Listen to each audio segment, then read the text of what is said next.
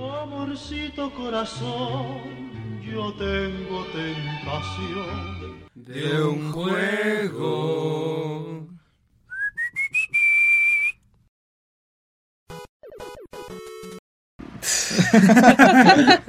Errores técnicos por parte de nuestro operador. Sean bienvenidos a otro episodio de Nosotros los Tetos.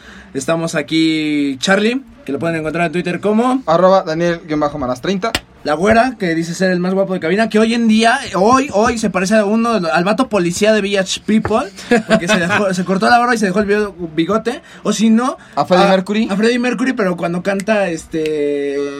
Ah, Crazy Little Thing Called Crazy Little Thing Called Love. Claro. Ah, es que hoy es- amanecí escuchando YMCA y dije, oye, esos bigotes no se ven tan malos, digo, se ven un poquito, este, como que les gusta friccionar superficie sobre otras cosas, pero pues yo no tengo esos estigmas, A- ¿no? aparte, aparte, aparte t- tiene sus patillas. así Sí, muy- pero ya tenía un, año, 70s. tenía un año de no ver mi cara, entonces se ve extraño, güey. Me siento, siento que rejuvenecí y a la vez me siento como un don setentero medio raro, entonces no sé qué va a pasar con esto. Así que de lo del guapo ya valió madre. Sí, claro. Bueno. pero, me bueno, encuentran como arroba Luis Manuel 3000. Ajá. Este, ojalá no se espanten con lo que ven ahorita. Y bueno, yo soy David y me pueden encontrar en, en Twitter como arroba ese güey de acá. Este, vamos a hablar, en esta ocasión vamos a hablar de The Irishman y por ello tenemos nuestra queridísima advertencia dada por... Estimado público, les recordamos que lo que estamos a punto de narrar en este programa tiene únicamente fines de entretenimiento y contiene alto nivel de contar la- el trasfondo y la narrativa de la película. Así que si no la han visto, vayan al cine porque Netflix no se siente igual. Y dejen de sintonizar este programa ahora mismo. ¿no? Así Cero es. escuchas. Exacto. No, no, no. Ah, bueno, sí, exacto. Sí, no. Espérense. Y ya después nos escuchan en Spotify. Ya, hablando sobre. Pero después de que hayan visto la película. Porque vamos a soltar chorro mil. Toneladas de spoilers. Tres horas y 20 minutos de spoilers. Exactamente. en un programa de una hora. Para ello vamos a empezar con la hermosa canción con la que empieza la película.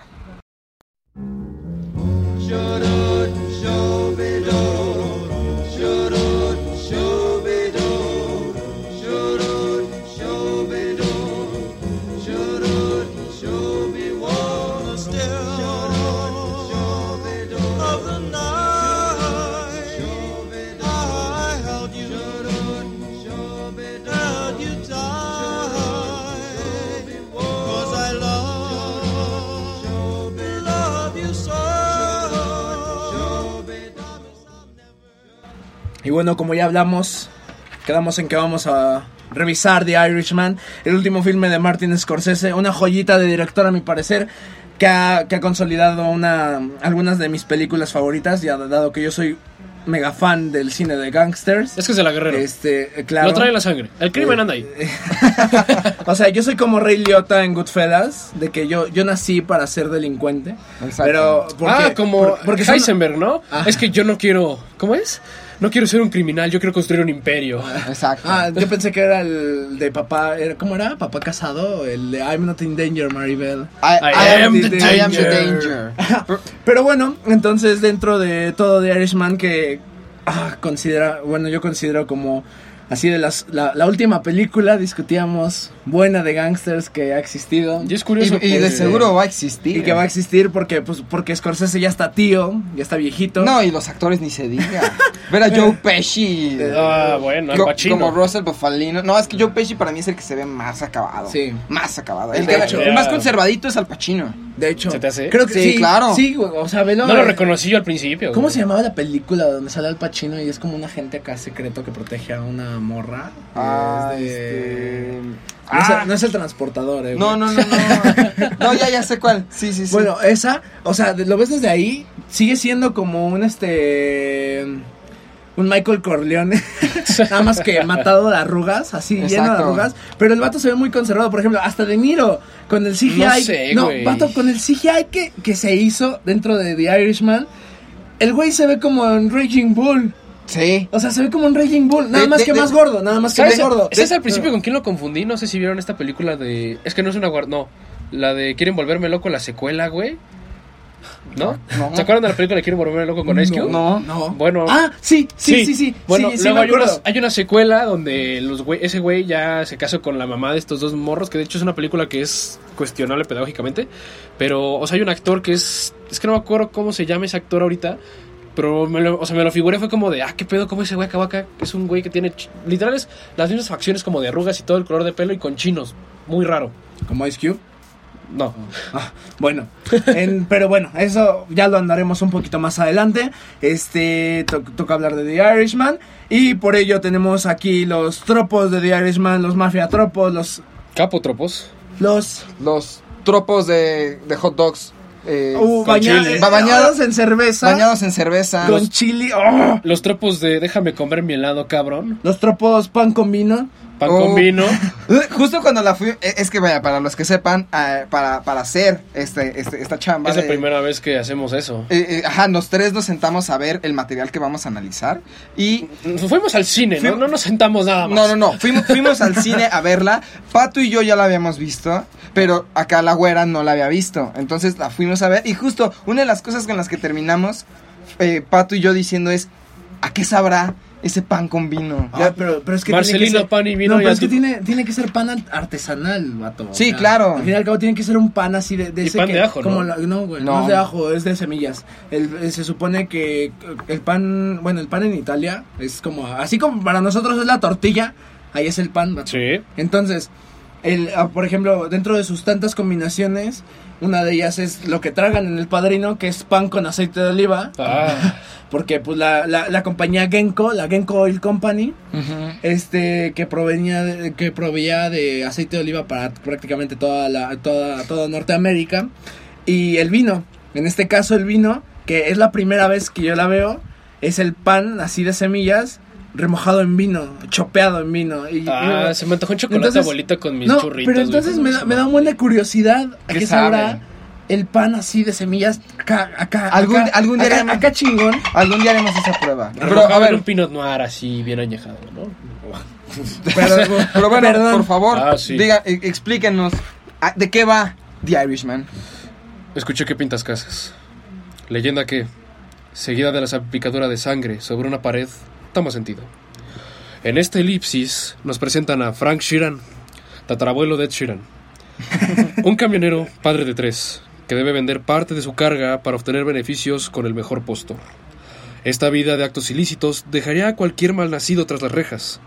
Pero todo cambia cuando su camión se descompone y en la estación de servicio más cercana conoce a un tal Russell, quien será su, su padrino en un mundo tan oscuro que le exige eliminar a cuanto individuo se le ponga de encargo. Era Luca Brasi de este universo. Exacto.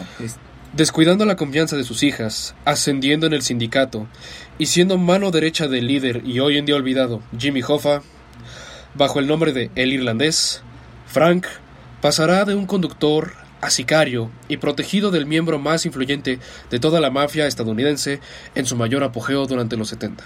De Martin Scorsese, The Irishman, es una producción de Netflix que se disfruta más en el cine que en casa para este 2019. Nota, nota a pie de página, si quieren verla en el cine, este se, se encontrará disponible en la Filmoteca de la UNAM hasta enero. En la Filmoteca de la UNAM, está en la Cineteca Nacional, está en The Movie Company, está en Cinemanía, está en el, cine, en el Cine Tonalá. O sea, en todos los cines independientes. Todos los cines para los rechacuex. Exactamente, ahí está. Como Charlie. ¿En el como yo. está? ¿Mande? ¿En el Chopo? Sí. Sí, el, Sí, el está Chopo, el Chopo. Chopo forma parte Fue de, de la las Filmoteca. primeras, fue de las primeras. Que eh, les- Yo, yo- ¿no? yo- la primera vez que yo la vi fue en el Chopo. Ok. Ajá. Y pues si tienen puntos de cultura UNAM, que mejor. Qué mejor, Exactamente. exacto. Y además, vaya, cuesta 40 pesos. O sea, es, 20 con credencial. De estudiante. es, es mejor, es mejor que zambutirte casi 120 va- varos en, en, en Cinépolis. Eso sí, no, No. venden combos.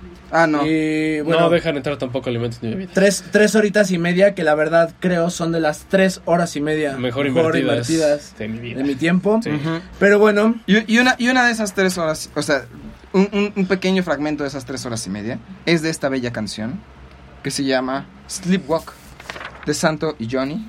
Muy famosa la canción. Muchos dirán que esa canción qué, pero por la tonadita todos ya saben cuál es. Adelante. No te vayas. Ya regresamos con más cine, juegos, series y otro tipo de cosas que nosotros los tetos adoramos.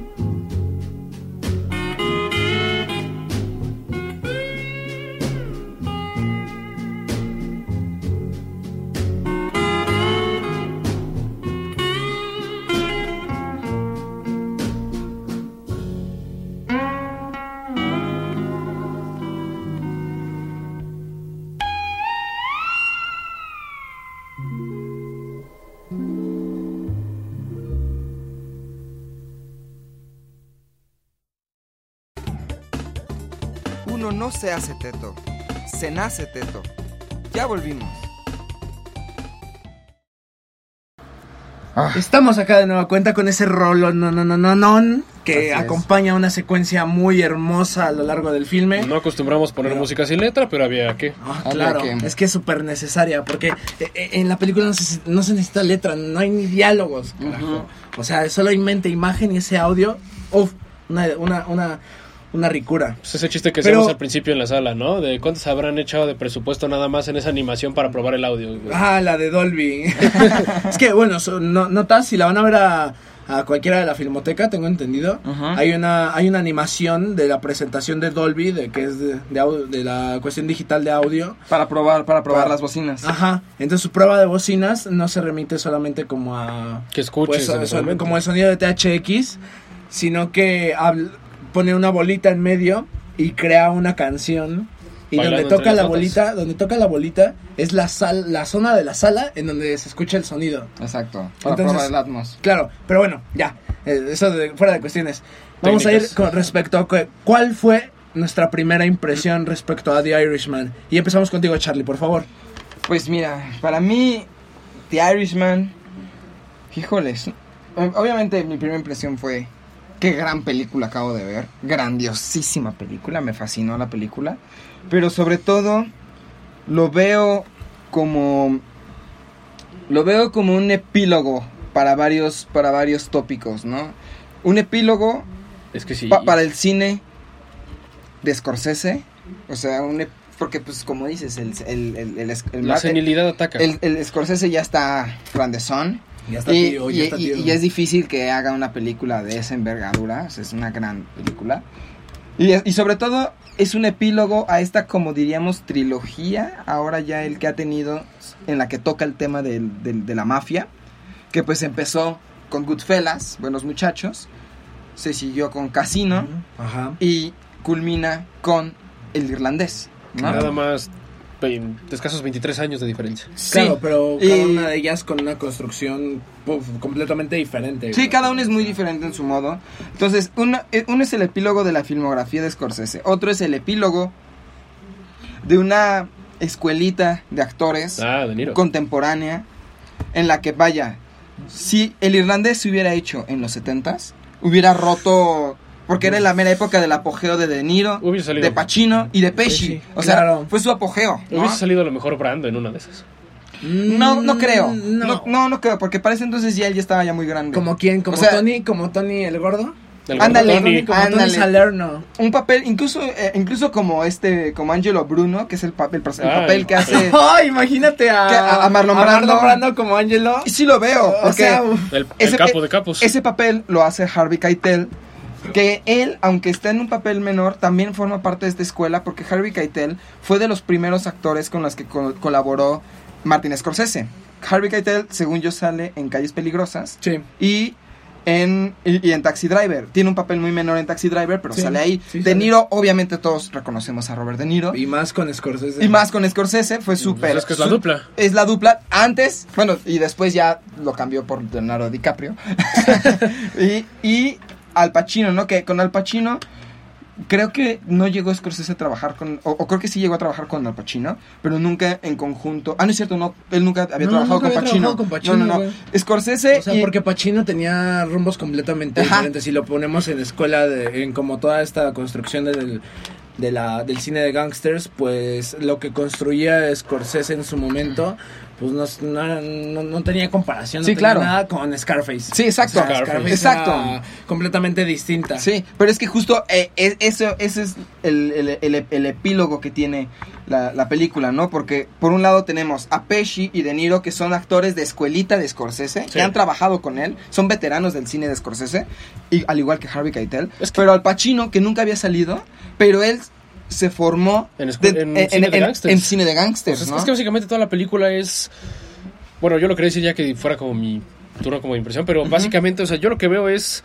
O sea, yo no soy tan aguerrido, tan fanático dentro de este género que es el cine de gangsters. Sí he visto varias películas. Este, este, hoy en la mañana estaba viendo también como para recapitular este. Había una vez en América, ¿no? Once Upon a Time in America. Ah. de, de Sergio Leone. Ajá.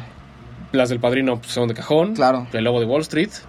Pero fíjate que esa no es tanto de, de- No, no de mafia. No, pero entra como dentro de la línea de crimen organizado. Es que Ah, va- bueno, de crimen. Es que va a aplicar la no sé si el Gran Gatsby también entra dentro de todo este encasillamiento. El Gran Gatsby. Gatsby. Mm, No, no, porque el Gran Gatsby es sobre la mitificación de un individuo que al final le importaba más su legado Y también había otra que, que, que, que vivir normal. igual en algún momento en The Film vi una película que era de un un A las negrito. 12 de la noche. No, no. Ese- esas son otro tipo de balas. ¿no? Este, no, pero es que era una película, me voy a escuchar mal. Era de un negrito que empieza siendo como el mandamás y termina siendo el mero mero capo, pero llega sus problemas a la casa. No me acuerdo cómo se llama esa película. Hombre en llamas.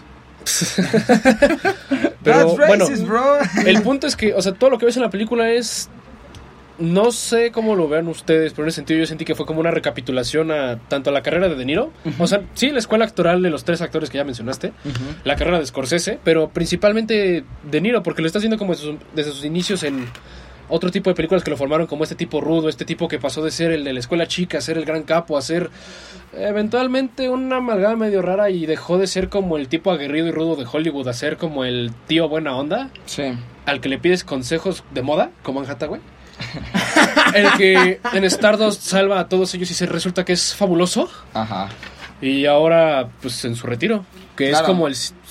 En la carrera Es- de cualquier persona es el siguiente paso, el retiro. Justo, justo por eso te digo, es el epílogo de estos actores que se formaron tanto en cine de gangsters como en cine de Scorsese y sobre todo como actores per se, ¿no? Sí, o sea, es que te- o sea, el, cosa. el- el nivel de peso de los actores que salen ahí en protagónicos, Uf. o sea, la rompe, la rompe totalmente. Claro. Y en sí es una historia que, o sea, digo, evidentemente es como cualquier otro producto. No sirve de nada haber dicho de qué hubiese sido si hubiese parecido otra persona o otro personaje bajo otro actor, ¿no?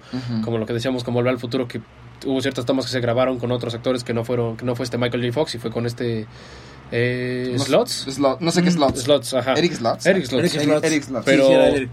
Ajá. Creo que está muy correlacionado el trabajo de guion, porque el guion es, es- el guion es una chingonera, es una... Hijo de tu puta Eh, No, madre. no, es que es que el guion, es que el guion es muy es se nota Es muy acorde. No, es, no, deja todo eso. Se nota el tratamiento de Scorsese. Porque Claro. el tratamiento de Scorsese siempre es con voz en off. Siempre. Siempre. Siempre. O, bueno, no, no, no todo el tiempo.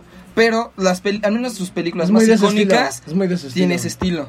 Pero también él sabe tomar otro estilo. O sea, por ejemplo, la, eh, no sé, eh, El Aviador, por ejemplo, con, de- de- con Leonardo DiCaprio, no tiene ese estilo de, de voz en off, pero funciona bastante bien. La reciente Silence, que le fue mal comercialmente, tiene otro estilo completamente diferente, ¿no? Y un, un largo etcétera de películas. Incluso Taxi Driver no es tan de voz en off, sino No. es, es más como introspectivo desde el personaje de Travis. Pero, y bueno, y lo último que iba a decir es que también es un epílogo como tal al, al, al género del cine de gangster. Sí. Es un género que ya ha sido olvidado. O, o al menos Abarrotado. abarrotado. O, o sea, ya, ya, no, ya no ha sido tratado como Es esa con sección esta- de películas de blockbuster que nadie Es va a ver y es que te las puedes son- robar y nadie se da cuenta. Es que hoy en día ya son este narcos, güey. Exacto. Entonces, Y, y ya, ya, no, ya no hay como... Y hasta cierto punto creo que habla un poco, o sea, como en su narrativa habla de eso la película, pero ahorita lo digo. Sí, Ajá. pero bueno, a ver, mi querido Pato, ¿tú, ¿cuál es tu primera impresión? ¿que este vato no va a dar primera impresión? Pues eh, ya, ya le habías dado como... Pues un más- adentrenamiento, bueno, pero bueno. bueno, adelante. Yo, la verdad desde el momento en el que vi el, el teaser de The Irishman grité como fangirl, grité como Ned Flanders cuando ve cortinas púrpura. este, porque pues bueno, yo sí soy El poder del bigote, el poder del bigote. yo sí soy súper fan del cine de gangsters. Creo que al- a la- algunas de mis películas favoritas son de cine de gangsters. Por ejemplo, yo, yo amo la trilogía del Padrino hasta la 3, que es ahí donde llego a tener ciertos roces con algunas personas. No, es que, es que yo estoy de acuerdo contigo, El Padrino es 3, es buena película. Es que es un buen cierre. Es un buen O sea, cierre. a pesar de que ya se extendió muchísimo. Pasó mucho tiempo. Y ya, y ya no tiene nada que ver con lo que hizo Puso a, a lo que construyó Coppola. Pues es como. Nota a pie de página. Si en algún momento se les tiene alguna pareja y le quieren hacer po- poner un maratón del padrino, no lo hagan, los van a cortar. experiencia propia. Pero este. La verdad, yo, yo estaba completamente ilusionado. Yo, yo metí todo el hype. Y pues no, para nada me decepcionó. O sea, yo las tres horas y media que dura estaba agarrado de la silla, así, impresionado. Impresionante. Pensa- pensando qué, qué rayos pasaría, qué rayos continuaría. Y bueno, el final que rompe corazones. Sí. Rompe, Oh. rompe el corazón a cualquiera. No, ese Pues- shot final pues parte es- el corazón. Es una joyita. Y bueno, de la mano con, con esto que decíamos del estilo de Scorsese, creo que está muy bien definido su estilo para esta cuestión de cine de gangsters, ¿no? O sea. Goodfellas, Goodfellas está lleno de voz en off. ¿Por qué? Porque Ray Liotta, que no me acuerdo cómo se llama su personaje dentro de Goodfellas, este, Liotta lo que hace es hablar de, de sí dentro de esta construcción y bueno, de, de la, de la manera en la que es un epílogo muy bueno, es que se ve la manera en la que Scorsese ha evolucionado como persona y ha evolucionado su estilo. Él decía en una entrevista que pues él, que a él, no, él no se considera un maestro del cine, aunque se lo han dicho varias veces, sino que él está aprendiendo constantemente Claro. y se ve el peso que ha tenido la Sí. edad para definir sus historias. ¿Por qué? Porque de una manera, Goodfellas, tenemos un Scorsese mm, relativamente joven, joven adulto. Ujú. Sí. Tan Ah, joven como ma- lo es la ma- carrera. En, más- car- en carrera, en carrera. Exacto, más adulto que joven, pero, pero, pero ya posicionando... Eh, Tenía como 40 años. Ajá, por eso. Que más para la carrera, joven. carrera de director es algo muy... Claro, Sí. güey, o sea, ve a Kubrick. Ah, bueno. Eh, Kubrick ya estaba así, su barba, güey, todo tío. Pero bueno. Y se quedó tieso. Eh, exacto. Entonces, este, si lo vemos de esa manera en Goodfellas, un Scorsese de 40 años, por ejemplo, este habla y deja de lleno toda esta cuestión de la ambición, de todo lo que pasa, de todo lo que te vuelve ser un, ser un mafioso famoso, de que pasar a ser el delivery boy a ser el uno Sí, de los mero, mero. meros meros, no, uno de los meros meros, ¿por qué? Porque recuerda que en Goodfellas, no sé si has visto Goodfellas, No. eh, échale un ojito. En Goodfellas sale también De Niro y Pesci, pero el plot es que De Niro es irlandés, justamente, si más no me equivoco. Sí. Este Liotta es, un chico del Bronx, de Brooklyn, ¿es Sí, Brooklyn? Brooklyn, De. Brooklyn. Y Pesci, se supone que Pesci ya tenía historia con la familia de mafiosos, él era italiano. Entonces Pesci, por ley, dentro de, por la, dentro de las leyes de la mafia, era el único que podía acceder a ser un, un pez gordo, un pez sonovante, les dicen. Sí. Entonces, un pe- los pezonovantes se supone que son los intocables, pero se dan cuenta que... ¿Como la banda? Sí. pero se dan cuenta que Pesci no, no cumplía el trato y en el momento en que van a hacer su reunión, ¡pam! Lo matan, lo acribillan, lo cual deja un mensaje muy claro para De Niro y para Liotta que es, corre, Claro. pélate, porque te van a asesinar. Bueno, eso es como lo, el precio de la misión, ¿no? Por otro lado, Casino. Casino a mí me parece igual una joyita que, bueno, fue ahí donde creo más aprovechó el recurso de la voz en off. Y de esa manera fue, fue un... Fue un... ¿Cómo decirlo? Pues un, un desarrollo a- de a la mera hora, la voz en off. ¿Por qué? Porque el guion ya se había empezado a rodar y el guion todavía no estaba terminado. Exacto. Entonces, el escritor del guion... que Yo era tengo el- alumnos así. Que era, que era el escritor de la obra que se reunía muchísimo con Ace, el verdadero Ace, y, co- y este Ace le había hablado de, de Pesci. este... Le, le- le había puesto como ciertas limitantes para contar la historia, pero al ver lo que estaban haciendo, le- se fue de lleno. Entonces el escritor del guion tenía a veces tantos diálogos que Scorsese no supo cómo meterlos. Entonces en una decía Scorsese que en una entrevista pues el vato recurre a la voz en off y decía que uno de los más grandes problemas fue cómo haces cómo haces a un mafioso de Chicago en Las Vegas. ¿Cómo haces el acento de un mafioso de Chicago? Agarra Joe Pesci. claro. Eh, and then we have Ace. Sí. En- Entonces, y, y bueno, creo que el irlandés termina y es- se convierte en este epílogo maravilloso tanto para actores como filme, porque es un estilo, es la misma línea de estilo de Scorsese, pero un Scorsese ya maduro. Un Scorsese que ya no se preocupa tanto por la misión. Ya Un se puede beber a gusto. Ajá, no, mm, más que beber a gusto, o sea, es que dices beber a gusto y se me viene a la mente este este Ace en Casino, porque Ace en Casino termina siendo el güey de apuestas, como empezó, porque pues ya no perdió nada. O sea, la misión fue buena, le trajo buenas cosas, pero no perdió nada. En cambio, el irlandés es, es tajante, golpea, te dice Es no. un- es un golpe de realidad. Eh, eh, exacto. No, la mafia no es así. La mafia no es benevolente.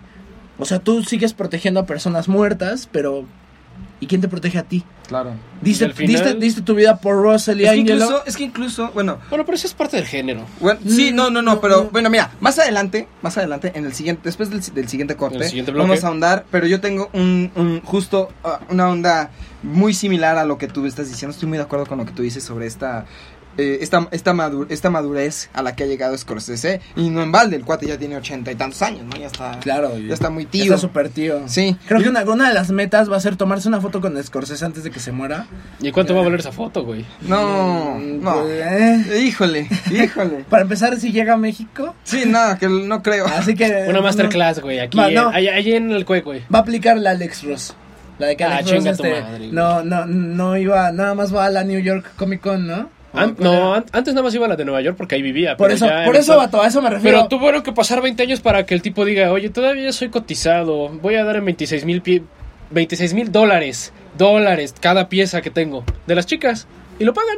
Ajá, claro. Ah, bueno, sus cuadros pero es que Alex Ross es una maravilla. Pero bueno, Sí, continúa, no. Chano. Va- vamos a, a cortar con esta preciosa canción que si, no- si le soy sincero, cuando escuché esta canción en, este escena, en esta secuencia en particular de The Irishman, estaba al borde de querer llorar. No sé si fue como esta nostalgia de ver esta, esta, esta semblanza al cine de gángster. No o sé la si es- construcción que se había hecho hasta ese momento. Ajá, o, o- o no sé, el momento tan bonito y, y tan climático que es en, el, en la cena de homenaje a Frank Sheeran. Uf. Ese se- esa secuencia a mí se me hace maravillosa. Yo, yo quería llorar. Y más cuando suena esta canción, que es Aldila de Jerry Vale. No te vayas. Ya regresamos con más cine, juegos, series y otro tipo de cosas que nosotros los tetos adoramos.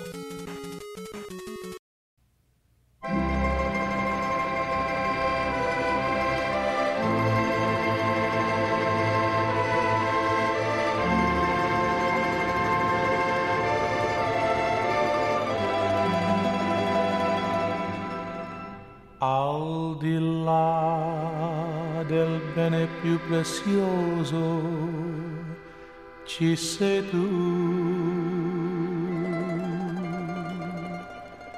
Al di là del sogno più ambizioso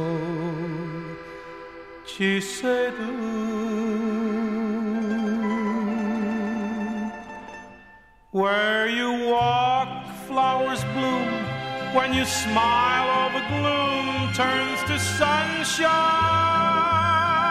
And my heart opens wide. When you're gone, it fades inside and seems to have died. Aldila, I wondered as I drifted where you were. Aldila, the fog around me lifted. There you were. In the kiss that I gave was the love I had saved for a lifetime.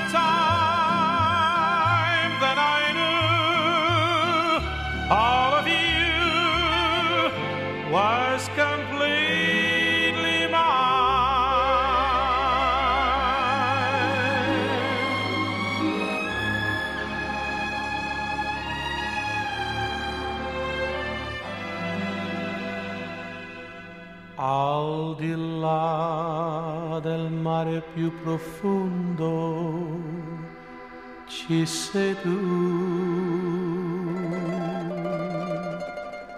Al di là dei limiti del mondo ci sei tu. Al di là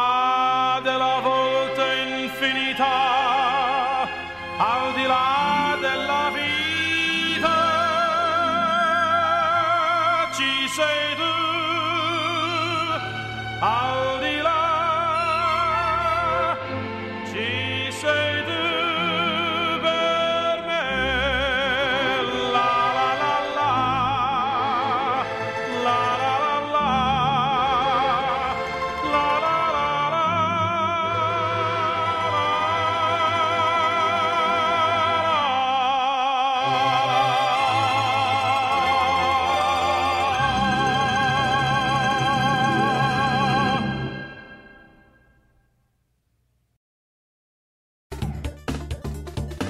No se hace teto, se nace teto. Ya volvimos. Dale, y bueno, ya estamos de regreso para ya discutir o sea, bueno, Ya, ya, ahora sí. ahora sí discutir más a fondo acerca de, pues, sucesos específicos del filme, la manera en la que podríamos decir tiene una relación con otros hitos del, del cine de gangsters, que pues, wow, pues, a nosotros nos pareció una chulada y un, y un honor la, la manera en la que estaba estructurada la historia, y no, Sí. no me va a dejar mentir este, este Charlie. Entonces, este, de esa manera, pues diríamos que comenzamos con Luis ahora. Bueno, que, que tenía ciertos comentarios respecto a Irishman en general. Bueno, en general, como yo ya había recapitulado, o sea, sí es esta como ventana al pasado, un tanto nostálgica, un poco tierna, si lo quieres ver, porque al final, o sea, sí te habla como de que la mafia es algo crudo, es algo rudo, pero no te deja de presentar gente que es carismática, porque al final eso es lo que es un criminal que está hasta arriba, es una persona que, bueno, al menos antes, o así te lo pinta en la película, no sé en realidad, nunca he hablado con un narcotraficante de cara a cara. No, Y estos cuentos de que el Chapo llegaba a una casa de Toño allá en Insurgente, cerraba y pagaba la cuenta de todos es un mito. no, no eran insurgentes, güey. Es ahí en Culiacán En- que quitaba los teléfonos y que pagaba, decía yo pago para todo. Pero nadie podía entrar ni salir de cuando, cuando él entrara. El hombre del pueblo, ¿no? Ajá. Según- O sea, es esta idea de el capo tiene que tener porte, tiene que ser un hombre del pueblo, alguien que se levantó de la nada, que era el era el mensajero y ahora es el mandamás, es el que está al frente de los sindicatos, es el que está en una asiento en la cámara de, de la política interna del país. Ajá. Pero al final lo que te muestra es la mafia no solo es eso.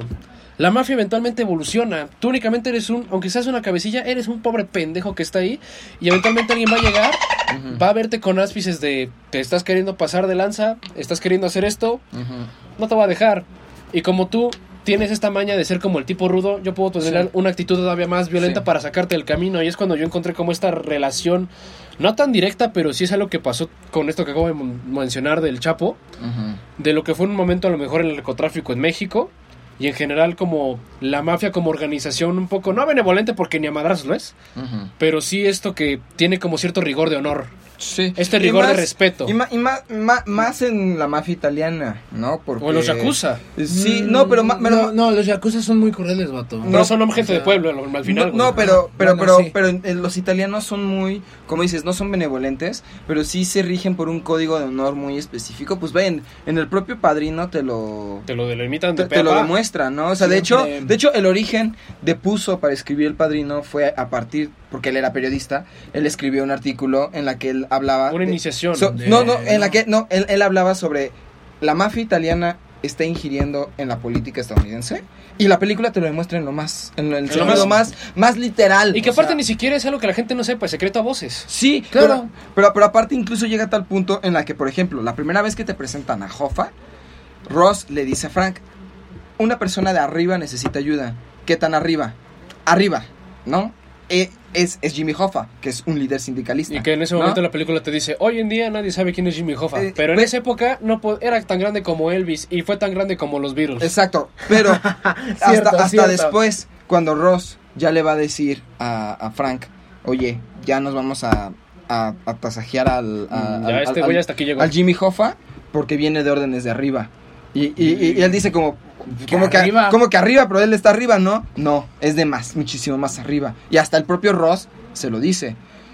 Estas personas Mandaron a matar al presidente. pudieron matar a un presidente. ¿Tú crees que no van a matar a un, pre- a ¿A un- un a un líder líder sindicalista? Tú te quedas como de, por el amor de Dios, o sea, incluso la propia, la propia mafia es un peón más de un ente más arriba, que nadie sabe quién es. Pues es que si, si lo vemos de ese caso, o sea, po- también podríamos hablar de la familia Corleone, o sea, y en ese momento, cuando el Don llegó a consolidar toda esta cuestión y esta unión de política para Exacto. hacer como la paz, hacer las cosas buenas, y llega este... Ajá. Y Ajá. llega este Solot... ¿Era Solozzo? Sí. Solozzo eh, a querer meter el mercado de la drogadicción, que creo que el padrino hace una muy buena diferencia. Ujú. El padrino es una muy buena diferenciación en ese sentido. Porque, o sea, marca esa división de épocas. Marca esa división de épocas de la escuela de la mafia antigua con la escuela de la mafia moderna, ¿no? Claro. O sea, cuando el Don manda a Luca Brasi y le dice como, oye, este, mira, la, la verdad tengo problemas, necesito que vayas con este vato y pues trates de negociar con él. Primero vuélvete su amigo, acércate a él y ya después, ¡pam!, le das el golpe. Y bueno, cabe destacar que Mario Puzo, para, para Mario Puzo, Luca Brasi era uno de los capos así, puff, fuertes. O sea, era el sicario más, más controversial de toda la mafia norteamericana. O sea, y el que estuviera con el Don era maravilloso. O sea, lo convertía en, un, en alguien de poder. Pues es que en dicen que era, grande. todos le tenían miedo, ¿no? Ajá, era un maldito Luca Brasi. Entonces, en el momento en el que alguien de la nueva escuela asesina a Luca Brasi, Se pasa a ser eh, Dios. es- todos- ajá, todos- todos tienen miedo.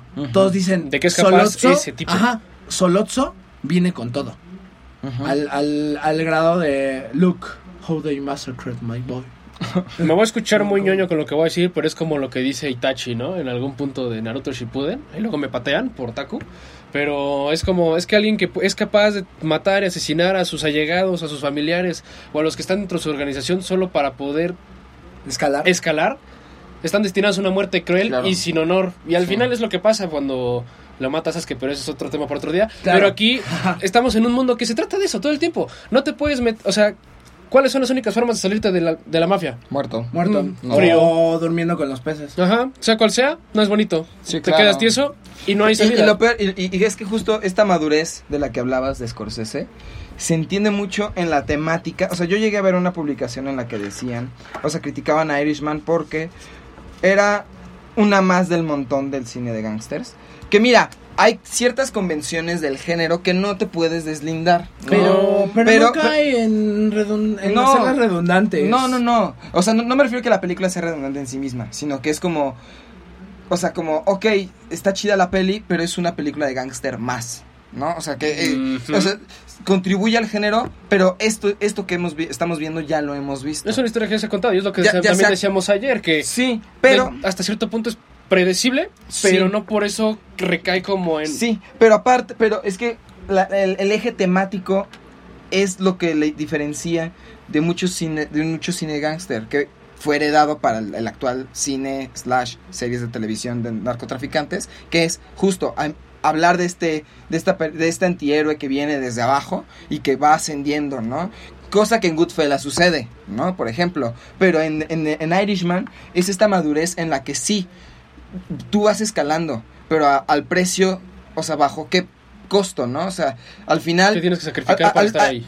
¿Qué tienes que sacrificar? Y sobre todo, al final, ¿qué tanto importa, qué tanto creces si tu legado va a quedar en la historia? Nadie va a saber quién fue Jimmy Hoffa, van a quedar en el olvido Russell Bufalino, va a quedar en el olvido Angelo Bruno, va a quedar en el olvido Frank En Sheeran. una palabra, es la mafia. O sea, Sí. es el Y- bajo mundo. Y, y es por eso, y, y este, este tópico del, del legado es mucho lo que se toca en Irishman, ¿no? Y, y, Claro. y, y- y se, y se- y se entiende con la, el, el sentido de la realidad de Scorsese, que es hablar de él como su legado, como cineasta, como creador, bajo qué legado él va a quedar después de, de- después de tocarle el tema de la mafia y mil y un temas más de, pe- de- en su cine, pero ahora de una forma, o sea, no sé, conclusiva, por así decirlo, romántica, en sentido Es que- trágico de la palabra. Es que creo que lo que apela a esa clase de cosas es como está contada la película. O sea, la historia en general empieza como una entrevista a un viejito que pues, no te imaginas que pueda matar a una mosca en un asilo. Está en silla de ruedas, está en las últimas. Casi, casi le están diciendo la doctora to- tomándole la presión. Le quedan dos semanas. O sea, no lo dice textualmente, pero tú lo ves y es como de... Este Ya, tipo ya tiene está, suerte ya- de amanecer todos los días. Ya está más allá que para acá. Ajá, o sea, Sí, claro. y en ese sentido eso es lo que te apela a un... Es que eso es lo que le pasa a cualquiera, o sea, más allá de que seas un capo, al final le llega a cualquiera. Entonces ya que te empieza a deslindar de una... En una crónica, porque al final está haciendo una entrevista Uy, a profundidad, claro. describiendo cada ambiente, cada ámbito y cada punto de lo que fue su vida y su carrera. Sí. Pues es lo que al final te envuelve en una serie de emociones más allá de lo que fue una vida, que es también lo que discutíamos, que creo que el libro original en el que está basado está un poco exagerado, está embelesado, pero al final uno quiere agarrar protagonismo al final de su vida. Es lo que Claro. pasa, claro. No, y bueno, en ese, en ese sentido que decías, y regresando un poquito a esta cuestión de la, de la nueva ola de gangsters y relacionándolo con el legado, es que es algo que me parece maravilloso, ¿no? Porque, por ejemplo, tomemos, es que yo tomo el padrino, ¿no? Y aquí el padrino Es se que- puede tomar, es que el padrino se es- puede tomar es que el padrino, es la base de, de esta Ah, película. Claro, es pero, pero es que tomemos a Michael Corleone, ¿no? Ajá. O sea, Michael Corleone en su momento fue legado de Vito. ¿Y por qué fue legado de Vito? Porque era el hijo más este ¿Mayor? más cuerdo. No, no, Michael era el menor. Michael era el menor, era sí el es cierto menor. que se va ¿Por qué? Porque Sony era el mayor y Sony era un cabeza dura. Era un cabeza dura súper emocional e impulsivo. Sí, claro. Que eso lo llevó Ah, a, hacer, a hacer una coladera. a quedar como coladera. A quedar como rayado. Luego está queso. Fredo. Fredo, sí, fue el del medio. Entonces, como, como fue el del medio. Pues siempre era- era andaba, brincoteándole para un lado, para el Ajá, otro. Andaba entre, ah, sí, soy maduro, ah, no. O sea, imagínate llegar a traicionar a su propia fam- perdón, familia. Sí. Y Connie, bueno, Connie, eh. Connie está de más. Porque, pues, o Pues es sea, que es si- si relegada vemos, es mujer. Por el simple hecho de ser mujer, siempre es relegada. Y por, pero por la Entonces- estructura que así lo demandaba y así lo ponían de que el hombre tiene que ser el que protege la casa y aquí, ¿no? Claro, claro. Entonces, entra la nueva ola de gangsters con Michael Corleone y el asesinato a todos los cabezas de, de Nueva York. Que esa es una escena brutal. Oh, sí, claro. Es una joyita. Pero bueno, igual, regresando a estas cuestiones de, de legado, entramos como a los hijos de Michael Corleone. A esta Sofía Coppola. a esta Sofía Coppola y el otro vato que es de ópera. Este, el otro vato de ópera nunca quiso ser como Michael. O sea, siempre veía a Michael y era como, no, yo odio a mi papá. Lo odio. O sea, odio que me quiera que quiera que sea abogado. Y que me imponga lo que quiero que- ser. No, yo quiero ser cantante de ópera. Sí. Y la hija no, la hija era como, wow, qué buena vida. O sea, quiero estar aquí, quiero trabajar con ello. Al grado de que, ¿qué? Termina estando con Mike- con este Andy García, eh, que, ¿cómo, ¿cómo se llamaba? Era, eh, que era el hijo de Sony, era el hijo bastardo de Sony. Este, no, no recuerdo cómo se llamaba. Y al fin y al cabo, el legado y la nueva generación de mafiosos es que recae en este Andy García. Sí.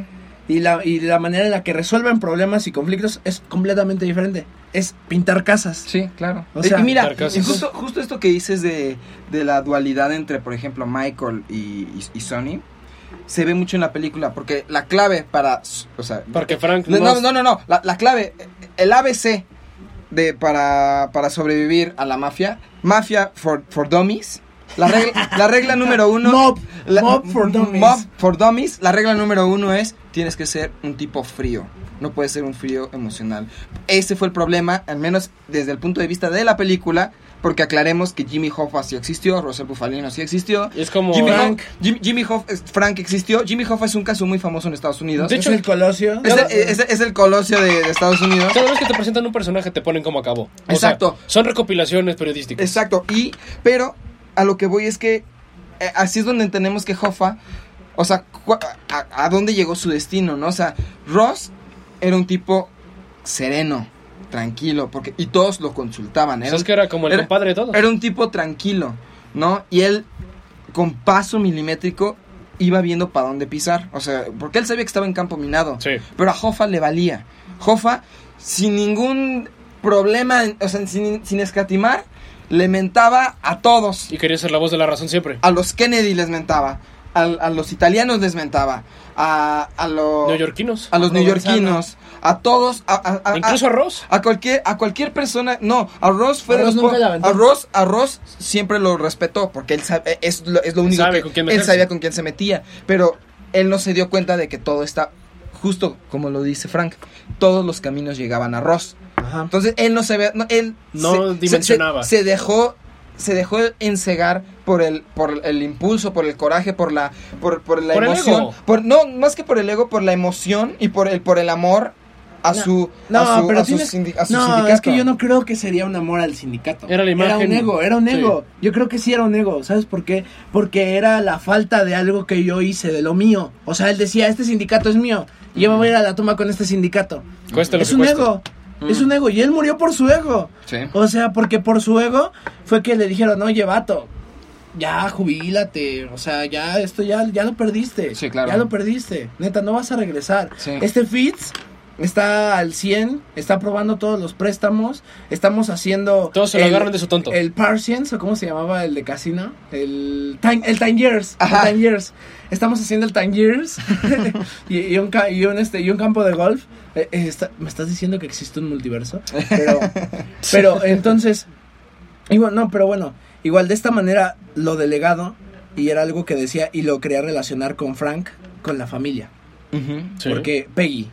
O sea, Ah, Peggy, la mirada, No, Pe- la mirada de pistola de Peggy Desde que es niña. es, eh, claro, es que es un recurso narrativo. O sea, es una forma de contrarrestar, de contrarrestar esta posición, por ejemplo, o sea, el padrino era lo que decía, ¿no? Y era lo que iba. El padrino te pone al hijo de Michael como de, ah, mira, un dibujo de mi papá en el carro, así como capo, ¿no? Qué, Qué bonito, bonito. ¿no? Este, pero pues yo nunca quiero ser como él. No.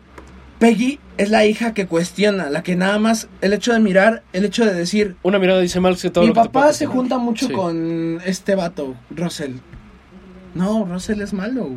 O sea, Russell No anda en sale en el pasos. periódico y sale diciendo... Y, y gracias a él, mi papá también sale en el periódico. Ajá, que muchos escritos de Frank que decían, o sea, no podemos hablar de que está el modelo así súper súper bonito de Paternalista no, y pedagógicamente aceptable. Ajá, claro, pero no, me refiero un poquito al modelo de, de, de- de la mafia de que o sea, que es Michael y nada más se cierran las puertas frente a su esposa, ¿no?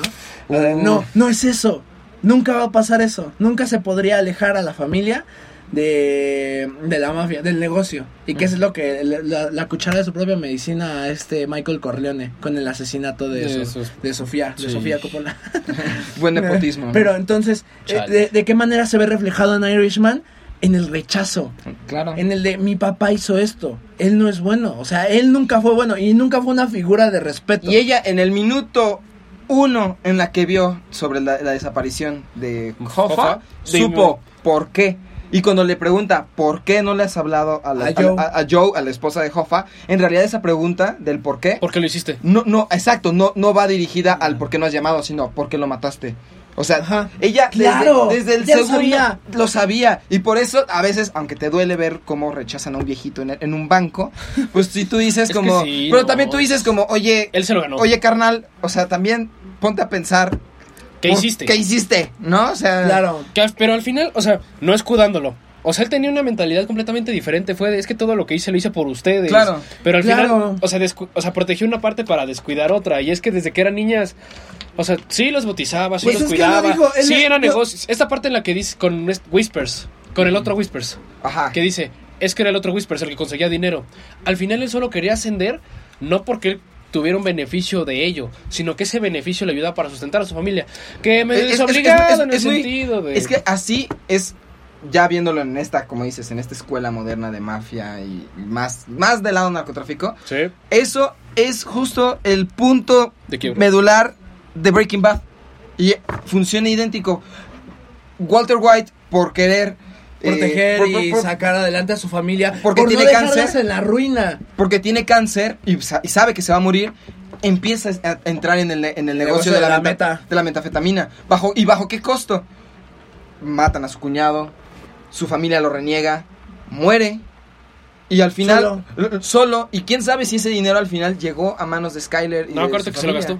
Ah, Sí, se lo gastó, vato, con el, con el vato con el que le era infiel. Ah, cierto. Este, ¿cómo se llamaba? Bob, ¿no? Bob. Bob, una cosa así. O sea, está, está eso, ¿no? Y aquí sucede lo mismo. Sí, las intenciones de. Quizás las, las intenciones de Frank fueron buenas. Sus métodos poco ortodoxos. Pero, ¿bajo qué costo, no? En la que él se queda en un asilo solo. Y es que aparte es la- lo que le dicen las hijas, es como de papá, es que, y es una escena muy cruda, que es cuando dice como, ¿quién te empujó? Fue tal, Ah, uy, tal señor sí. en la tienda.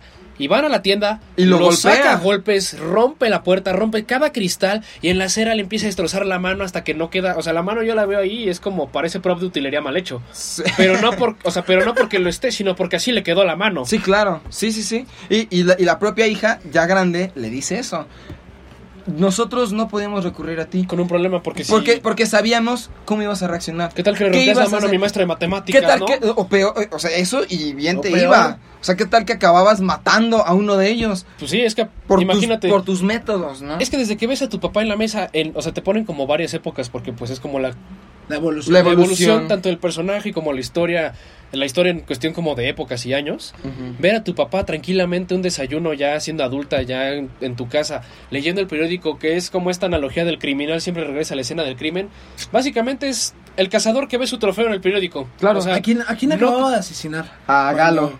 Ah, fue, sí, fue la mañana siguiente porque Peggy, o sea, él está viendo las noticias, se está, se está comiendo un muy bonito All Brand, Así es. porque ya estaba tío igual. Entonces, se- está, está devorando el All Brand tan feliz y los ojos de pistola, los ojos de pistola de Pero es, Peggy. que, pero es que pasan de ser ojos, primero son ojos como de desconfianza, luego son de miedo y al final son de repugnancia, o sea, es, o sea, inclusive esa misma Hay una mirada, evolución. hay una evolución Claro, de sí, declive sí, sí. hacia, yo no te reconozco La como mi mirada de. Peggy de niña probablemente es como de este nihilismo de o sea, ¿quién es quién, ¿Quién es mi papá? ¿Quién es mi papá? No, o sea, no entiendo Ajá. porque de- estaba estaba casado con alguien, tenía una vida completamente diferente. Tenía el sueño de- americano Tenía- de tenía trabajo, American Way of el Life. American Way of y, Life. y- y acaba, te- acaba siendo otra cosa completamente diferente. Ya después, ya es una mirada de miedo. Y como dices, ya después es una mirada de asco total. De yo ya sé todo lo que tú hiciste y no te mereces mi- ni el más mínimo de mi cariño. No te parece que yo te diga papá. Claro. Po- Podríamos decir que el punto para que Frank se vuelva el, el pintor de casas De que sangre. Que, co- que conociera a Skinny. Él era Skinny. ¿Cómo se llamaba?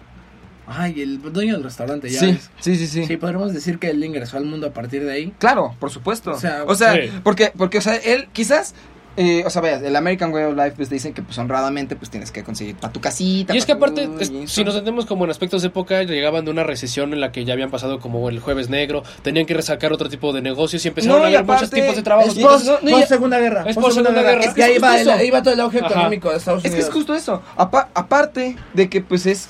Y tienes sea, que ganar el pan, porque tienes el- que ganar el pan. Y el vato, y el, como el vato, pues, venía de la guerra, pues... Lo que sabía hacer era matar, Y ahí está por encargo. Ahí, no, es que además ahí está otra, como, no diría referencia, sino como tópico frecuente en Scorsese, específicamente en Taxi Driver, porque el personaje de Travis es un tipo que regresó de Vietnam y el vato quedó trastornado y, y- y te- y por eso tenía insomnio. Pues es que este síndrome de todos los soldados en cualquier guerra. O sea, hay centros en Estados Unidos. No sé si aquí los haya, la verdad desconozco ese tema, porque aquí no sé, no vamos a la guerra a Corea, no vamos a Irán, sino que aquí vamos a Tabasco, aquí vamos a otra clase de lugares. Aquí mismo. Y al final necesitan terapia porque es un ámbito tan totalmente tan- violento. Es sí. como los perros dálmata. Los perros dálmata son una raza que surgió a raíz de que los bomberos estaban cuerpos de rescate. Entonces eran diseñados genéticamente, si se puede decir así, porque pues no había una jeringa para inyectarles como de violento, sino se centraban para evadir el miedo y únicamente rescatar a las personas. Claro. No son entes sociables. Y es a lo que Sí. se refiere el soldado, el síndrome como del soldado aguerrido. Claro, Claro. Sí, y, y por eso, o sea, y por eso eh, eh, Frank era un blanco perfecto para esta clase de trabajos. Porque el vato, no- o sea, si le decían, haz esto, no le iba a dudar. Y, No, y de, y de hecho lo construye narrativamente de una manera muy bonita, ¿no? Cuando, o sea, yo estaba en la Segunda Guerra, me encargaban a los prisioneros y no, no me decían asesínalos, ¿no? Sino solo me decían, oye... Encárgate. No, no, le No, decía, no, oye, no- no te oye, tardes mucho. Oye, date prisa, ¿no? Ajá, no te tardes mucho. Entonces, después, en el momento en el que estaba con los prisioneros y los hacía acabar su propia tumba, que a, a mí me parece una tortura psicológica. Claro. Ah, Sí, lo peor. intensa. O sea, que te hagan cavar tu propia tumba. Ya, ya ni siquiera que te entierren vivo, ¿no? Pero, o sea, el hecho de... Él decía, ellos cavaban su, su, su tumba con, un, con una energía y Con con, un gusto, con un afán para pensar, para pararse después y, de, y decir... Quizás hizo un buen trabajo y me Ajá, van a perdonar. Ajá, exacto. Quizás me rifé y el vato de la, del fusil me va a decir, está bien, está va, bien, ya". vete, güey, perdón. Pero al final no. No, pero Frank no, o sea, Frank es ese ese modelo de sicario que pues no teme, ¿no? No sé, me recuerda un poco a cuando Andy, a cuando Andy García mata a Joey Sasa, Ajá. que hasta se burla, ¿no? Sí. O sea, eh, va, va Joey Sasa corriendo por su vida y Andy García disfrazado de policía en, un- en un caballo. Y va, pam, pam, le mete, lo- le mete los tres balazos. Yo, ¡ey, Joey! pam, pam, Sasa, Sí. Satsa, le hace. Entonces, acá Frank es, están los prisioneros, le dice, ok, párense, dejen eso, va. Se paran y ve- ves, la, ves la cara de lástima, la cara de tristeza de los prisioneros, que parecen gemelos. Sí. Nada más, pum, disparo a uno. Ah, sí. y el otro, Pam, al otro. no, no, pum, ni, ni siquiera lo deja hablar. Y todavía va a la tumba, pam, Y- y- pam, pa- así, para rematar. directo. Regla Sí. número uno en Zombilandia, rematar. claro. No, y, y, y justo lo interesante es este punto en la que el propio sicario aparentemente frío, calculador, que como les digo, Muff for Dummies, es la regla número uno, todo empieza, o sea, ese breaking, o sea, es- se vuelve un breaking point cuando ya le tienen que decir, así son las cosas. Así Dile, es esto. dile a Jofa, dile a Jofa que ya, así son las cosas. Y que ya. aparte ahí también te da una construcción porque desde el pri- o sea, llega un punto, ni siquiera la película se va a acabar, o sea, no es ni la mitad, y tú ya sabes, o sea, es su protegido, pero eventualmente se lo va a echar, o Sí. sea, no hay de otra. Sí. ¿Y por qué? Porque siempre está ahí, es su familia, ya es alguien que es tan cercano que no nada más es el que es el cercano, o sea, es el, es el sicario que mandan a hacer los trabajos que nadie más va a hacer. Si a ti te dicen, ve y échatelo, se lo echa. Y acá Claro. es, incluso con dolor, cuando, o sea, cuando está en el hotel y le dice este Russell, es que "Ey, las chicas se van a quedar aquí. Tú y Tú yo vamos a hacer un, vamos. Tú y un yo viaje nos vamos de tres horas. y tú te vas a ir a Detroit y vas a acabar con Frank. Vas a acabar con Hoffa. Porque ya le dimos mucho tiempo. Sí, no. en- Y no puedes hablar con él por teléfono. Y a mí me parece una frase bien fuerte. Ahí es lo que dice, nos elegía a nosotros en lugar de a él. O sea, porque eran, éramos nosotros o él. Entonces es Frank piensa y dice, Es que está. Es que sí. claro, dice, Eh, entras- en- sí, claro. Y ahí entra Fat. Damon con el- la estafa más este, pobre Que- para un que- niño. Que Chucky, que coincidíamos en que Chucky era eh, uno de los personajes más mediocres de, del cine de gangsters. Es que yo O creo sea, que de entrada O sea, mira, yo creo, yo creo que, por ejemplo, si ponemos a personajes mediocres en cine de gangsters, se me venía a la mente el... el ah, se me venía a la mente el... ¿Cómo se llama? El, el, el casero de una señora en, en El Padrino 2. Eh, Ah, sí. el, el casero patético, ¿no? Sí. Que primero desprecia a Vito Corleone y después se entera de quién es Vito Corleone y... "N- No, señor Vito, eh, perdón. No ¿eh? me mate. Eh, Aquí le dejo todo lo que me dio de la renta. Es más, le, le- le dejo tres meses más, ¿eh? Este y, y dígale a la señora que no se preocupe, que no se preocupe por el perro ni nada. No le voy a cobrar renta mm, de un año, ¿no? Y, es- más, se la voy a rebajar. Ah, y, Vito nada más le queda viendo. Mm, Chido. Mira, ¿no? Se la voy a rebajar a, a 15 dólares. Mm, ¿A 10 dólares? Mm, a, a 7 dólares. Ah, muchas gracias, señor. Muchas gracias, señores. Señores. Sí. o sea, creo, creo, que, creo que para personajes patéticos Chucky, Chucky se lleva el galardón. Pero bueno, vamos a hacer un- otro pequeño corte. Con... Y, y con ello vamos a hacer un, un gran homenaje, como dijimos, al cine de gangsters de Scorsese. Y vamos a empezar con esta bella canción que empieza con un mítico diálogo. Así como en este, en, en The Irishman, el, el mítico diálogo es, escuché que pintas casas. Casas. I heard you paint En, houses. en este es, desde que tengo uso de razón, siempre he querido ser un gangster. Ah. Que es, por supuesto, Rags to Riches de Tony Bennett, que suena en Goodfellas. No te vayas. Ya regresamos con más cine, juegos, series y otro tipo de cosas que nosotros los tetos adoramos.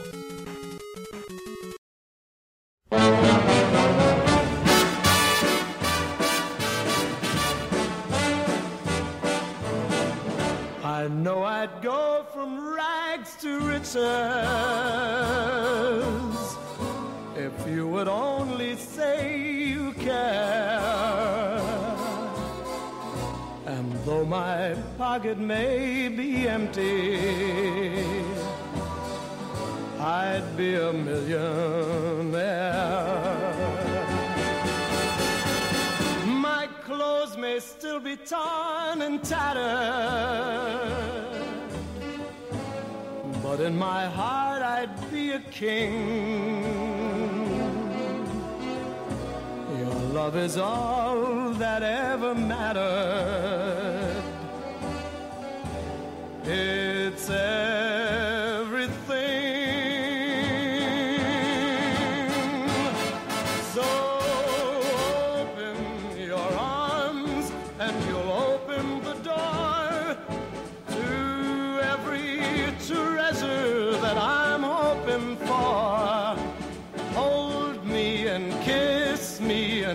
Tell me you're mine evermore. Must I forever be a beggar whose golden dreams will not come true? Or will I go from rags to riches? My fate is up to you.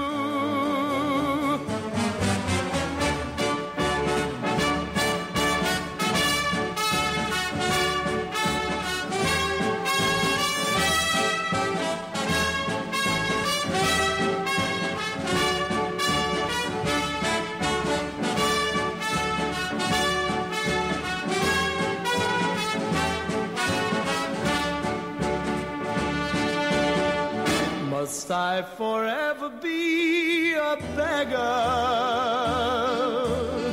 whose golden dreams will not come true? Or will I go from rags to riches? My fate is up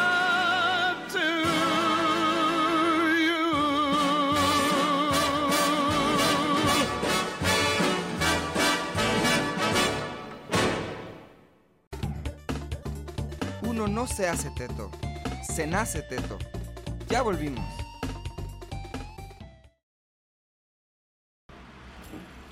Y bueno, ya estamos aquí de regreso y ya para concluir con este maravilloso filme, vamos a dar estas preciosas conclusiones, conclusiones mafiosas, conclusiones de asesinatos, conclusiones de todo este clase de cine que creo puede dar para más de un programa. Puh, claro, por supuesto. Pero a ver, comenzamos con Charlie, por favor, Claro. acerca de tus conclusiones de Irishman. Pues como bien lo dije, Irishman es un, un filme de corte de epílogo en varios, Sí. en varios sentidos. Concluye varia- varios, varios este, cabos. Ay, de una manera muy Te-. Termina de atar varios cabos. Tanto como dijimos, a- el fin a un...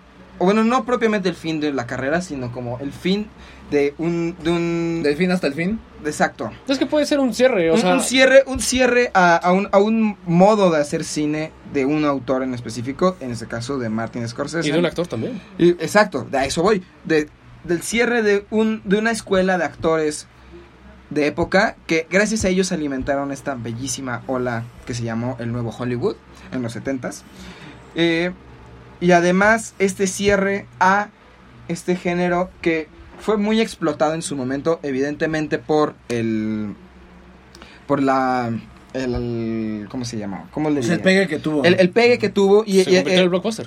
Ajá, es, Sí, no, es que, sea, es que, primero, a ser blockbuster. es que, primer- Sí. es que primero, por la era de la prohibición, evidentemente todos tenían la curiosidad de saber cómo era la vida de mafiosos. Sí. Y teniendo figuras como Al a- Capone. como Al Al Capone, Capone. pues era como, no, pues tenemos que No saber. estando pero. ¿Qué? ¿Cuál ¿Cuál? estando pero? ¿No hay uno que se llama el Capone? No, güey, es un este streamer. Eh, eh, ajá, es un Ah. youtuber. No, de videojuegos. Es Mima Al Capone. Ajá. es de la ola de Tum Tum. Exacto, Eh, y del Viner y esos Aquí cuates. dice que si le presiono al 4, prende, se prende verde. A ver, vamos a ver la raza. Vamos a ver si es cierto. Vamos a ver si es cierto. Al 4. Y No, y este, el, el, el, mafioso Al Capone creó y creó todo este género del cine negro, el film noir. Después llegó, con, gracias a, a- a esta maravillosa novela de, de Mario Puzo, que Francis Ford Coppola retoma elementos de, de ese cine y lo, lo transforma él a, un, a una onda muy cañona que acabó concluyendo con una maravillosa trilogía. Y en el camino varias películas que han sido hito del, del género. Sergio Leone, como bien lo Mm. dijimos al inicio, Claro. lo exploró. Este, por supuesto, ya un cine más como clásico, pues tenemos a, a- a personajes como Bonnie Clyde, ¿no? Bueno, fueron- Bonnie Clyde. sí, sí, sí, pero Bonnie Clyde es otro antes. hito. Sí, claro. Hablábamos, no sé, me recuerdas a un, criminalidad. a un filme, no, no recuerdo cómo se llamaba, pero es muy característico igual del cine de mafiosos porque es un vato que va a saltar a la casa de apuestas de, la, de carreras de caballos y usa una máscara de payaso. Ah, sí. No, no recuerdo cómo se llama. Se me va el nombre, se me va el Eh, nombre. Es en blanco y Eh, negro, ¿no? ¿Qué? Es en blanco y negro la Ajá, sí, es en blanco y Ah, negro. es, es, es- es una de Kubrick. Sí, ya me acordé. Kubrick, es de Kubrick, una de Kubrick. Ay, se me olvidó el nombre, pero sí, sé de cuál hablas. Eh, esa pertenece igual a la misma oleada del, del cine negro. Este, y, y ahora con esta película que concluye, que justo platicábamos Pato y yo cuando la fuimos a ver, y también con Luis, una escena en particular, la escena en la que por primera vez se ven a ellos comiendo con el pan remojado en vino Ah. y, y hablan en italiano, eso más Eso la música es una semblanza total al padrino. o sea, Sí, tú, estás viendo, tú estás viendo una escena eliminada del padrino. Estás viendo la boda. Exactamente, estás, exactamente, estás viendo la boda. Totalmente de acuerdo. Entonces, es una gran película. A todos los que estén escuchando esto, de verdad vale muchísimo la pena. Si ya lo están escuchando muchísimo después, pues ya ni modo, lo ven en Netflix. Pero ahorita que tienen la oportunidad, de verdad vayan y verla, vayan, vayan y véanla en una sala de cine. Porque tanto en audio como en video, o sea, como En en, imagen. en imagen, que, Es- que por cierto es la fotografía es de un mexicano, Rodrigo Y Prieto. la Uf, producción, y una, ¿no? y una Y la chulada. producción Y a mí de me pareció una chulada de foto, ¿eh? No, no, Tiene belleza. una joyita de foto. No, y, y- y al final es una gran, gran película de lo mejor que ha dado el año. Y que, y que Hace va- un buen año. y- y- y- ha sido un muy Y buen año creo para que el ha sido cine. un buen cierre de es, un- año es para un el muy, cine. es un muy buen cierre de año y, y sobre todo y ya dentro de dentro del siguiente que nosotros ya al- en Empezamos su con momento The Lighthouse, en ¿no? su momento en su momento lo hablaremos pero ya empieza ya huele esta carrera a, a- a temporada de, A de premios Óscares. a los Óscares entonces de seguro no se sorprenden si nosotros los tetos habrá un programa en que hablemos sobre los Óscares ¿no? Este, ya notita Con pie de cobertura página. viendo TNT. Not- Notita pie de página, la película de Kubrick se llama Casta de Malditos. Casta de malditos. O sea, Esa. Y que es igual, pero es del 56, vato. Entonces, así 56. que hablamos como un pre del cine noir. Pero bueno, pasamos contigo, Luis, por favor. Pues yo fui, como digo, al principio del programa no fui con expectativas. Me dijeron, la película dura tres horas y media. Yo dije, pues ojalá no me duela de aburrimiento como con Avengers Endgame, la neta. O sea, tiene un salto muy épico al final la película, pero uh, tiene muchas otras cosas que no. Pero bueno, Pero lo, aquí único- lo no único fue que el ca- rescatas de Ajá. Avengers Endgame es este Scott Lang. el Cap, el Cap agarrando el Mjolnir. Ándale. Sí. Y ver a la reconstrucción de este Michael Douglas de Chavo. Ah, claro, sí. Pero Y bueno, Pésimo cambio de Stanley, pero bueno. eh, pues básicamente, o sea, yo iba con esa idea como de. No tanto como de que hacer una película de cine comercial, sino como, pues a ver, porque a mí el cine de gangsters. O sea, vi el padrino en dos días porque la primera mitad me la eché y fue como. O sea, no tanto. Fue como una carga muy pesada como de tiempo. No estoy acostumbrado como a ver esa clase de películas o en ese momento no le estaba. Estaba a la mitad de la prepa. Sea, ahorita me, la- me puedo echar las tres sin ningún problema, ¿no? Pero en ese momento sí fue como digerir eso es difícil. Y yo tenía esa idea de esto va a ser difícil y no. De hecho, el tratamiento yo diría que es hasta diegético. O sea, Sí. todo. La película, yo he escuchado muchas críticas que es lenta, que no tiene inclusión femenina. Y a esos dos puntos quisiera contestar diciendo: no es que sea lenta. Es que el proceso de la construcción es acorde a lo que te quieren decir. Es un discurso que es tanto propio de este porte mafioso como de un mundo que es frío, que es seco, pero te tiene que transmitir una emoción mediante las acciones, mediante los diálogos, más allá de lo que puedes ver en cuadro y en cámara, que sí, la fotografía es muy... es una chulada, maravillosa. pero vaya es eso, la transmisión de una emoción fuerte, o sea, es un paso desacelerado, incluso es como hasta familiar el ver cómo es esta discusión de cómo se hacen tratos, cómo se desenvuelve todo. Escuchas una bala y todo explota en la sala, o sea, es una impresión, es un susto, es algo que es desmedido, es como cuando me asaltaron en la calle y vi la pistola y dije, hasta aquí llegué. Y Claro. también el arma. O sea, primero el arma. Pero, pero, ver, ¿y y- respecto a las mujeres? Y respecto a las mujeres, es que es como esta idea de... De hecho es algo que me gustó mucho en su momento, no lo dije, cuando salió Disney Plus, hay una cláusula que dice en algunos de sus productos que es, esta película es de una época diferente, por lo cual Ah, lo que se puede exponer Que la tuvieron que poner, ¿no? no se refiere a muchos matices que son acorde a la política y al Actual. comportamiento social contemporáneo. No, y mira, y yo siempre. y aunque es una película nueva, no puedes, no No, puedes mira. hablar Mira, por de ejemplo, mafiosos sin hacer mira, esa por- alusión ma- machista y no, pero mira, ahí ¿Por te qué va. es eso? Ahí te va. Cuando, cuando salió Once Upon a Time in Hollywood, Sí. también criticaron por qué puros actores blancos. Mm, y mira, claro. y mira, o sea, con todas las palabras yo lo diré. Al final, si tu película requiere a puros actores blancos, porque la historia lo pide, te friegas. Sí. no hay claro. más, no hay No más. tienes que No- forzarlo. No, tienes que forzar nada, o sea, que hayan cambios en distintos en distintos personajes, por ejemplo, cuando pasó lo de la sirenita y eso, va, porque, porque No, ahí también yo te podría decir, porque de hecho es esta idea de que un, o sea, tienes que recurrir al actor blanco para que el negro sea llamativo y no es cierto. no, ah, no, no, no, pero o sea, qui- quizás lo utilizan ellos como Sí. estrategia, eso es otro boleto. Sí. Pero la propia la propia inclusión de una actriz afroamericana para interpretar una sirena no me parece descabellado porque o sea, vaya, Nunca nadie ha visto una sirena. eh, ajá, nadie, nadie ha visto una Exacto. sirena, Bien podría entonces ser verde con escamas y podría que la parte de podría arriba ser del azul, pescado... puede ser morada, puede ser Claro. asiática, claro, ahí Sí. está, ahí Ya está. te vi la forma del agua. Exacto. Pero si tú en tu historia determinas específicamente mi personaje de los que yo requiero, por ejemplo, Cliff Booth, el personaje de Brad Pitt, Sí, es un tipo Es un cau- soldado caucásico, caucásico, blanco, güero, este, que asesinó a su esposa. que asesinó a su esposa, bla, bla, bla, así lo van a buscar. Así de fácil, no hay de otra. Por más que le veas tres pies al gato, no vas a ver, no, vas a- no va a funcionar. O sea, es como ver Straight Outta Compton. Sería ridículo ver a un... Ah, claro. O sea, podrías ver a un un blanco. mini Eminem ahí, quizás, pero por cumplimiento de la rétrica de cómics de que tanta Pero- tienes que meter para que tu película sea aceptable, no. Pero No. que no Straight Out of Compton habla de niggas with attitude. Sí. Ah, Sí. Entonces. O sea, pero, no, pero, que voy es- pero, pero es, es- es que eso- Ah, o es- sea, es la burla. Sí. Ah, ya, eh, ya, o exacto, es la burla. El chiste pasó así encima de Ajá. mí. Exacto. Pero a ver, Pato, tú, ¿qué, ¿cómo concluyes? Bueno, ya creo que ya tuve la batuta de este programa. O sea, la verdad, a mí me encanta el cine de gangsters. A mí me parece un epílogo hermoso. Me parece una, una chulada de filme. Creo que está construido narrativamente de una manera muy hermosa, muy bonita. Eh, habla, habla acerca es, es muy conciso conforme a los temas. No la consideraría lenta porque, o sea, regreso, estoy Sí. completamente de acuerdo con Luis. Cuenta la historia a su manera. Y al contar la historia a su manera va relajada y no, no es lenta, sino que en realidad construye de manera pues pasiva, va a su paso. Poco a Frank poco. Sheeran es, eh, ya tenía una vida y no por ello te va a contar el pre de su vida, no es, no es una película minimalista, Ajá. sino que tiene, te tiene que narrar todo esto en el momento en el que, pues, lo que te interesa de la historia, ¿no? De la historia de Sheeran. Y el gancho es esa primera elipsis. mm, Claro, entonces, la manera en la que construye todo esto me parece una muy rica.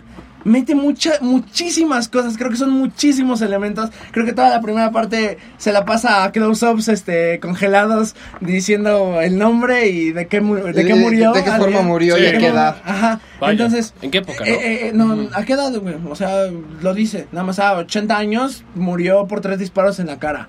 Pam. Pum, hasta Así. ahí. Y hasta ahí te lo dice. No te mete tantos elementos. Porque, por ejemplo, creo que creo que llega a caer un poquito el error ahí en El Padrino, ¿no? En El Padrino sí te mete un buen de personajes así Eh, desde eh, el inicio. Es muy, O es sea, muy, es muy, es muy- esa sí es una película densa, de verdad. o sea, primero, to- primero, primero todos, días. primero, primero la narrativa de este, ¿cómo se llamaba? El, el del, el de la funeraria.